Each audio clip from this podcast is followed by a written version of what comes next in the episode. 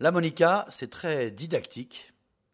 Un volcan coupé en deux par un fil à couper le beurre. Pas mal, hein Oui, vous vous doutez bien qu'on n'a pas les moyens d'être sûr qu'un volcan à l'intérieur, c'est exactement comme ça. C'est à peu près comme ça. Ça veut montrer quoi?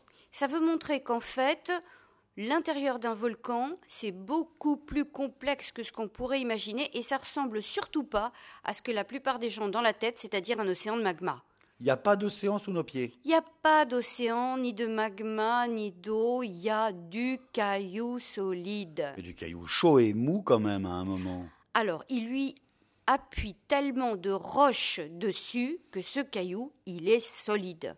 Il faut se mettre ça dans la tête. Simplement, il se trouve qu'à 150 km de profondeur, on est suffisamment chaud et pas assez de pression au-dessus Pour être élastique. pour être élastique et surtout pour se mettre à suer. Alors, ça sonne par le haut, mais ça monte pas. Ça monte pas d'un seul coup. Il y a des ah petites non, failles sur votre évidemment. maquette. Si vous voulez que ça monte, il faut ouvrir un peu, il faut des failles, comme vous dites, parce que sinon on ne pourra pas monter. Alors on les voit bien sur ces maquettes. C'est là que travaillent les vulcanologues. C'est-à-dire qu'à partir du moment où ça rentre dans les failles, on commence à les entendre. Alors, on va d'abord commencer par réunir toutes ces gouttelettes dans ce qu'on appelle une chambre. C'est un peu comme le gaz tout à l'heure, hein, l'union fait la force.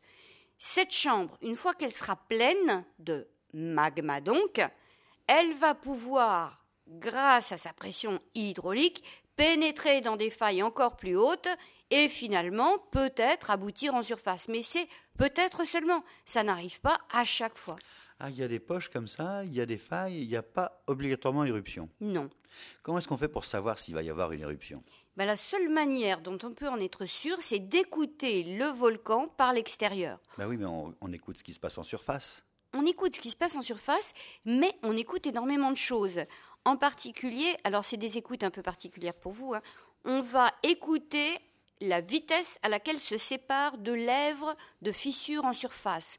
On va écouter à quelle vitesse une pente change d'angle. On va écouter via les satellites à quelle vitesse des plots qu'on a choisis fixes, nous, se déplacent. Et comme ça, on va réussir à voir qu'un volcan est en train, par exemple, de gonfler, d'avoir des lèvres qui s'ouvrent, des gaz qui sortent, et peut-être une future éruption de magma. Mais techniquement parlant, même si c'est très élaboré, on sait qu'on est au début de la technologie. On est un peu comme euh, les Indiens dans les westerns qui écoutent le train arriver en collant leur oreille contre le rail. C'est tout à fait ça.